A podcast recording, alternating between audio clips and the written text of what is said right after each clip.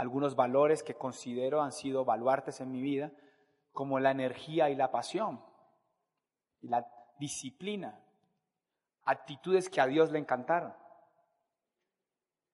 A él le encantaron un ser totalmente imperfecto, eh, con unas condiciones y unas situaciones bien adversas, pero pues Dios en tu debilidad se gloria. Y Él escoge a un imperfecto pues para poder manifestarse, porque si alguien es perfecto y Él se manifiesta, pues uno dice, ay, es que Él era ya bueno, pero es que yo era perverso. O sea que se, claramente su mano se nota mucho más. Y sí, sí eh, esa disciplina, esa pasión, esa energía desbordante siempre estuvo ahí, desde chiquito, apasionado, un soñador. Eh, me equivoqué miles de veces, no se imaginan cuántas veces me he equivocado y espero seguirme equivocando, eh, porque hoy comprendo desde, desde una perspectiva de una conciencia pura el valor de la equivocación. Cada vez que me equivoco, eh, pongo en jaque a mi mente, a mi cerebro, para que vuelvan a trabajar y tener una nueva perspectiva para buscar la solución. Y cada solución me ha llevado a un nuevo nivel en todo lo que hago. Y así sucesivamente, ¿no? Y vuelvo y me equivoco y vuelvo y vuelvo y avanzo. Y vuelvo y me equivoco. O sea que si eh, te has equivocado, te digo que es hermoso. La equivocación no es un problema. La equivocación es naturaleza pura para el desarrollo del individuo. Y lo primero que hay que hacer para crecer espiritualmente es agradecer. Y el proceso es vital para avanzar. La mejor estrategia de Andrés Londoño para avanzar en la vida ha sido equivocarse. Entonces, porque me dicen, pero tienes 36 años. Buena alimentación en la piel, atlético. Eso es un poquito de ego. A veces hay que tener un poquito de ego. No todo puede ser espiritual, ¿no? Y, claramente eh, me he equivocado muchísimo y la mejor estrategia para avanzar en la vida ha sido la equivocación. O sea, yo he sido un testarudo, me he equivocado, me he estado perdido. Pues imagínate, ahora hablaba allá adentro y me decía que, pues como intentando hacer una reflexión de lo que habíamos hablado. Y yo le decía, no, es que la vuelta que yo di fue muy larga. O sea, venir de una negación de su existencia y empezar a leer cosas y me preguntó por los libros y hablamos de los libros que había leído. Y cada etapa tiene valor hoy, ¿no? Cada etapa tiene valor y hoy amo absolutamente mi vida, incluso amo el momento presente de hace 20 años atrás, cuando era aseador. Yo lo amo, pero te tengo una mala noticia. En el momento presente parecía un problema. En el momento presente la mente lo hacía ver como una situación negativa, como la que tú vivas hoy. Pero ese momento presente, desde la perspectiva de la mente, pues pierde el valor. Pero cuando logramos ir un poco más allá y ver una segunda mirada de cada situación que vivimos, encontramos en ella muchísimo valor. Haber sido aseador me dio una perspectiva increíble de la vida, de valorar muchas cosas, ¿no? De, fluir más ante las circunstancias de la vida, como por ejemplo eh, ser más agradecido con, con todo, la alimentación, donde vivo, si me dan un hotel grande, un hotel pequeño. O sea, claramente eh, es, suma demasiado en mi vida, pero en el momento presente era lo peor parte de mi vida. La conciencia tiene una perspectiva mucho más profunda y por ende más largo plazo. La mente tiene una perspectiva muy superficial, por ende más corto plazo. Desde el corto plazo, ser aseador era un problema inmenso. Pero si yo pudiera tener la perspectiva que tengo hoy, mucho más profunda, y supiera lo que iba a pasar en mi vida hoy, le hubiera dado mucho más valor. Como comer con cinco dólares al día, desayuno, almuerzo y comida y pagar la pieza donde vivía, con los mismos cinco dólares. Tener ese momento en mi vida, cambió la perspectiva. Hoy lo comprendo como una bendición. En ese momento para mí era una maldición. No lo podía ni medio entender. Pero había algo en el fondo que me daba esa paz, esa tranquilidad de que como que no estaba tan mal. O sea, o sea, que no era tan malo. Había una perspectiva. Y en todo espíritu humano, la circunstancia del presente, por más negativa que sea, al fondo, fondo, fondo, en esa mirada profunda, se comprende que tiene sentido. Todo es para bien. La voluntad de Dios es buena, agradable y perfecta. Hoy comprendo. Hoy tengo demas, tiene demasiado sentido mi vida. Cuando venía para acá, para México, y sabía que tenía seis conferencias, yo decía, uy, menos mal me he equivocado bastante. Y podía comprender que mi vida tomaba sentido y tenía valor pero claramente hoy puede unir los puntos, ¿no? Pero en el pasado no. Es muy fácil unir hacia atrás. Es muy difícil unir hacia adelante. Tener esa perspectiva de futuro es, complicado. Pero los principios, las leyes y los valores minimizan las emociones de las situaciones. La mente tiene la capacidad de amplificar las emociones de las situaciones. Esa es su capacidad mayor. O sea, ser asiador lo había vuelto un drama. Si tuviera la conciencia que tengo hoy, divertidísimo. Hoy como comprendo eso, si el vuelo lo pierdo, es divertidísimo. Como ya comprendo eso, si el banco me llama que me va a embargar, es divertidísimo. Me parece súper divertido. No hubo nada mejor en mi vida que las deudas.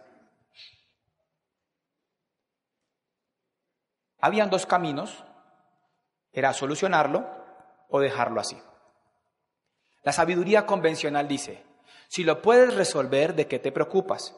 Y si no lo puedes resolver, ¿de qué te preocupas?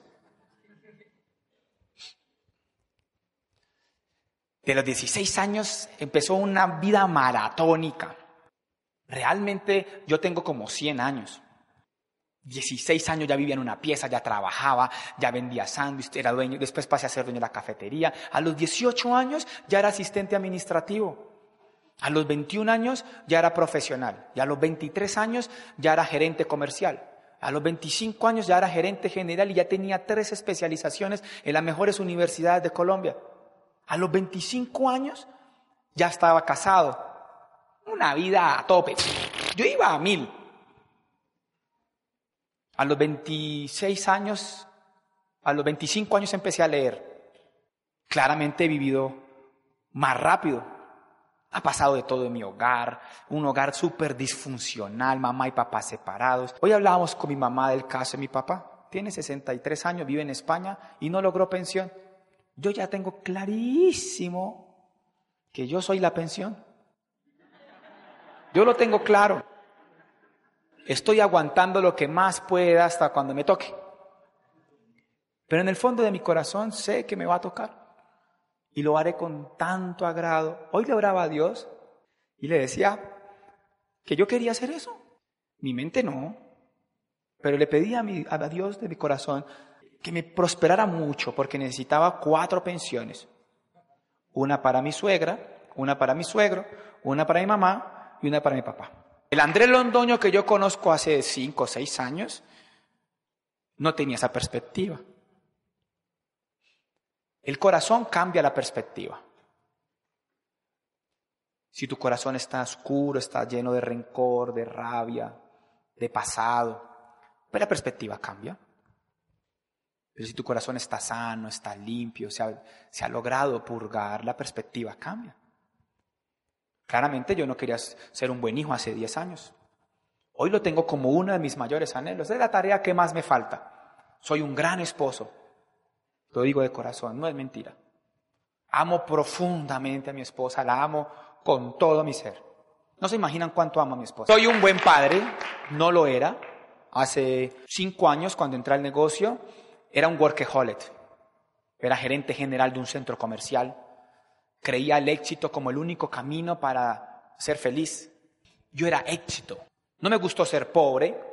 A los 16 años esa circunstancia de escasez me llevó a obligarme a querer ser ganador, pero desde lo económico.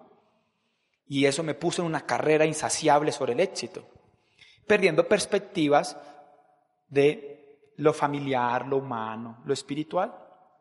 Si algo puede resumir con mayor claridad la espiritualidad es el equilibrio.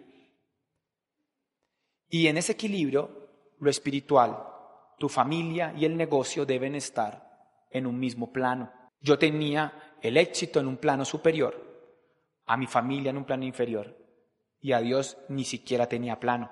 Y ese, y, ese intentar que la vida funcionara, ese perderse, ese equivocarse, hizo empezar a hacer preguntas correctas y hacer esa búsqueda hasta llegar a un nuevo balance. De, los, de esa búsqueda insaciable de querer ser pleno, apareció algo hermoso, hermoso, que es mi mayor trofeo hoy, volverme buen padre. Ese primer año de mi hijo fui desastroso. Tenía una confusión grandísima de que solamente con dinero yo podría pues cumplir mi labor. Incluso en una etapa espiritual de mi vida, juzgué mucho a Dios porque sentía que había mucha presión financiera en mi vida. Y Dios me contestó algo espectacular. No solo bendigo con dinero. Esa respuesta para mí fue muy especial, porque también la trasladé a mi vida. Y es que al hijo no solo se le sostiene o se le cría con dinero. Y eso fue algo bien especial. Hoy mi relación con mi esposa y mi hijo son ganadoras, pero todavía fallo con mi mamá. Ah, me saca el mal genio. Tenemos un desbalance generacional increíble, aunque ella es joven, tiene 60 años, pero, pero, pero es bien especial. Mi mamá es un caso de estudio. Tiene la personalidad de una persona de 15 años. Tiene, y yo la amo y ella lo sabe.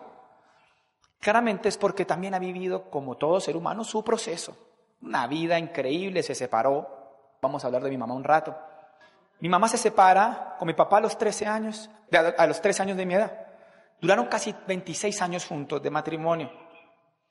Mi mamá se casa con mi papá a los 14 años. Mi papá tenía 18 claramente no conoció casi nada de la vida.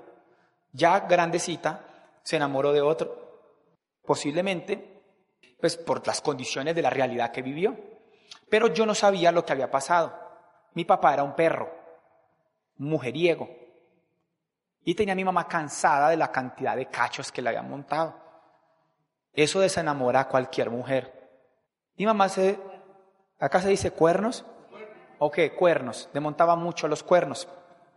Pero mi papá uno lo veía increíble. Yo me acuerdo que mi papá parecía santo. Pero para ser infiel se la ingeniaba. Salía de día. Parecía que no hiciera nada raro.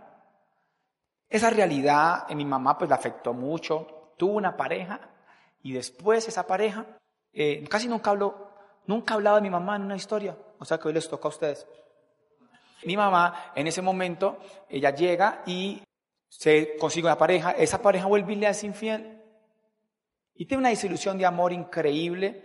Y a mis 17, 16 años, ella se decide ir para España. Mi papá ya se había ido. Colombia es un país que tiende mucho a emigrar, como México.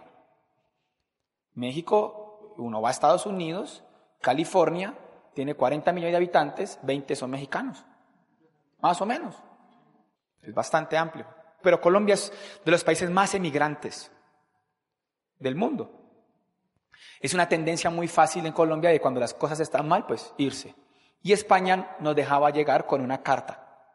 En cambio, Estados Unidos es un problema la visa. Por eso mi mamá se fue para España, mi papá también. Mi, mi papá por separado, mi mamá por separado. Mi mamá vuelve y se casa con un español. Y eso le ha pasado de todo. El español muere hace como dos años. Tenía un anhelo muy grande por ser buena mamá nunca, nunca lo ha dejado de ser. Es espectacular, mamá. Pero no maduró. Imagínate, se casó a los 14 años. O sea, quedaron materias por resolver. ¿Se entiende? Todo toma sentido luego, ¿no? Siempre al final toma sentido. Claro, ella no madura el proceso, tiene hoy tiene 60 años, pero desde los 14 años está casada y quedaron eh, cimientos pendientes que se dan en el hogar, que se dan en el hogar, que dependen de la mamá, del papá, de la educación que trasciende las escuelas, ¿no? La educación no tiene nada que ver con la academia. De mi mamá, ni academia ni educación.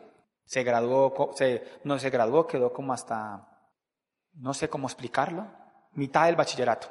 ¿Qué grado es acá? Secundaria, ¿qué grado? Séptimo, segundo, tercero. ¿Es de primero a qué? ¿A octavo? Bueno, no están de acuerdo. Bachillerato es preparatoria. O sea, mi mamá hizo secundaria como hasta la mitad. Ni siquiera hizo eh, la parte final. Ni académica, ni educación del hogar. Claramente así intenta tener un hogar. Y ella no puede dar algo que no, que no tiene. Hoy, ¿por qué estoy hablando de eso? Pues un llamado a mi propia conciencia de comprender por qué mi mamá es así. En claramente, pues mi mamá en la casa, pero yo cometí un error grave. Y el error grave que he cometido, pues es querer ser como el papá. Ay, eso nos genera peleas todo el tiempo. Porque he sido un poquito eh, irrespetuoso, un poquito no, he sido irrespetuoso, he sido prepotente en por mi proceso querer enseñarle. Y entonces mantenemos así en conflicto. Pero encontré una técnica. Porque hay un principio espiritual de honrar a los padres como sea. Después de muchos años, casi a los 30 años, reconozco el principio espiritual. O sea que llevo apenas cinco años intentando ganar terreno en esa materia. Y aprendí una técnica increíble.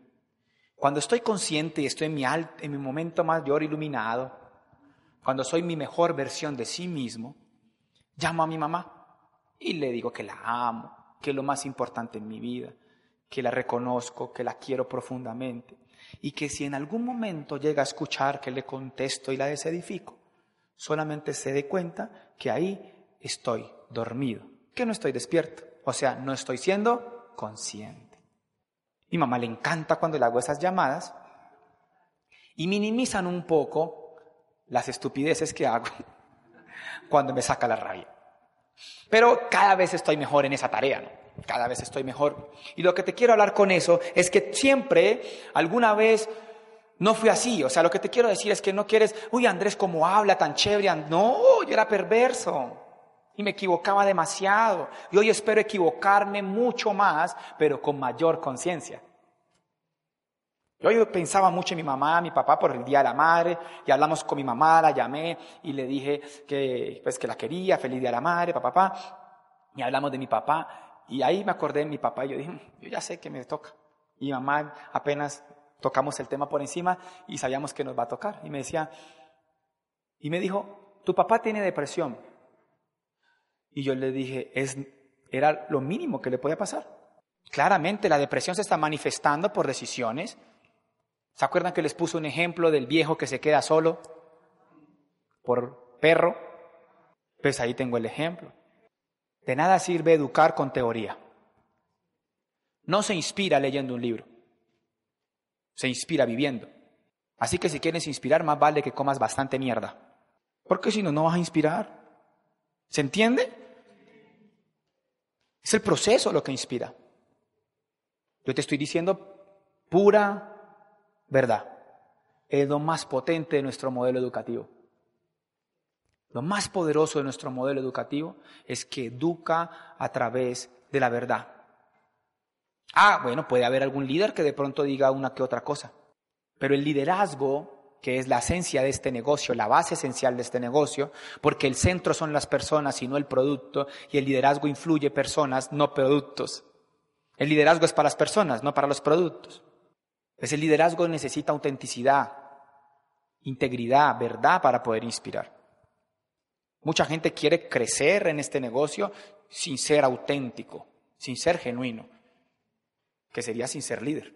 Claramente, yo hoy, ¿y qué me ha madurado? Pues los golpes, 36, pues claro, ¿cómo no va a madurar uno? Siete quiebras.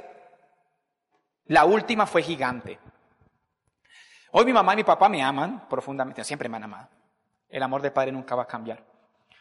Pero hoy sienten mucho orgullo, ¿no? Por, por lo que representa a su hijo, por lo que está pasando en su vida. Y la verdad que hoy hay una relación muy diferente. Pero, eh, ¿para qué te hablo un poquito de eso? El éxito es fácil. Lo que es difícil es ser pleno. Pero si yo entiendo los principios, se hace fácil.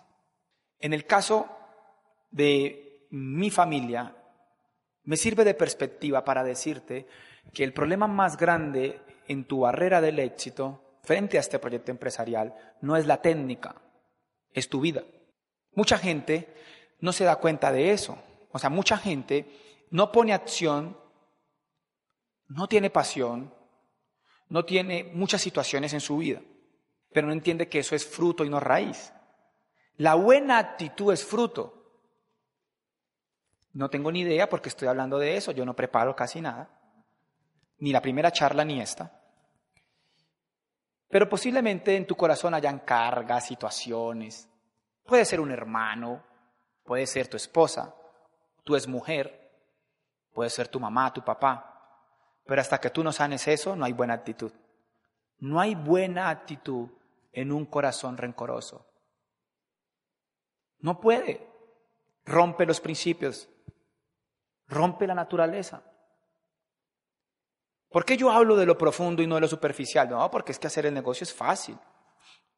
Yo me he dado cuenta que la barrera más grande del negocio no es el negocio, es uno. Copia bien grande. Con la aceptación nace la transformación. Con la aceptación nace la transformación. Yo tuve que aceptar muchas cosas en mí que me dolieron demasiado. Oh, era un egoísta. Pero hubo algo que fue de las cosas más trascendentales de cambio de mi vida. Fue empezar a amar a las personas sin distinta raza, credo. Uy, eso sí me costó. Yo era un clasista.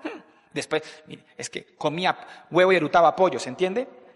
O sea, bien pobre que venía. Y medio tengo éxito y me vuelvo clasista. A los 30 años ya era gerente general, dueño de 10 franquicias a nivel nacional, era docente de una universidad, era maratonista, tenía el estatus a, a tope y toda la gente para mí era como poco, muy poquito. Si yo no crezco espiritualmente, yo no podría hacer la oratoria como la hago. Si yo no crezco espiritualmente, yo no podría hacer la oratoria como la hago. Porque el André Londoño que yo conozco, si tú eras medio panguanito me caías mal. ¿Se entiende? Medio campesino, medio burdo, medio naco. Ya había una barrera grandísima entre tú y yo. Bueno, entre mí no, entre tú y mi ego. Porque yo realmente te amo como todos nos amamos desde el yo. Desde el ego hay una cantidad de perspectivas equivocadas. Porque cuando hay ego, pues hay soberbia, entonces no hay humildad, entonces yo no te veo, te veo inferior. Y hay un principio que dice, incluso en los libros que leemos, dice que todo ser humano en algún aspecto es superior a mí. Todo ser humano en algún aspecto es superior a mí. No, yo me creía. Y yo, yo digo ahorita, menos mal Dios me cambió, menos mal. Porque yo ahorita tengo que abrazar más o menos unos 300. Imagínense, yo no tuviera mi corazón cambiado. Se hubiera vuelto, ¿se entienden o no? Es profundo lo que te estoy diciendo. Pero se te vuelve un infierno en la tierra tu trabajo, si la perspectiva es el dinero. Por eso este negocio es bien especial. Porque en este negocio primero hay que amar, porque si no, no creces. Jim Dornan decía, corazón grande, facturación grande. Lo decía Jim Dornan. Incluso Jim Dornan tiene un audio que se llama ¿Por qué la educación? Y explica el concepto de que llegamos con cargas emocionales y que tenemos que diluir, diluye. Y que lo diluimos a través de los libros, los audios y los eventos para poder cambiar todas esas cargas.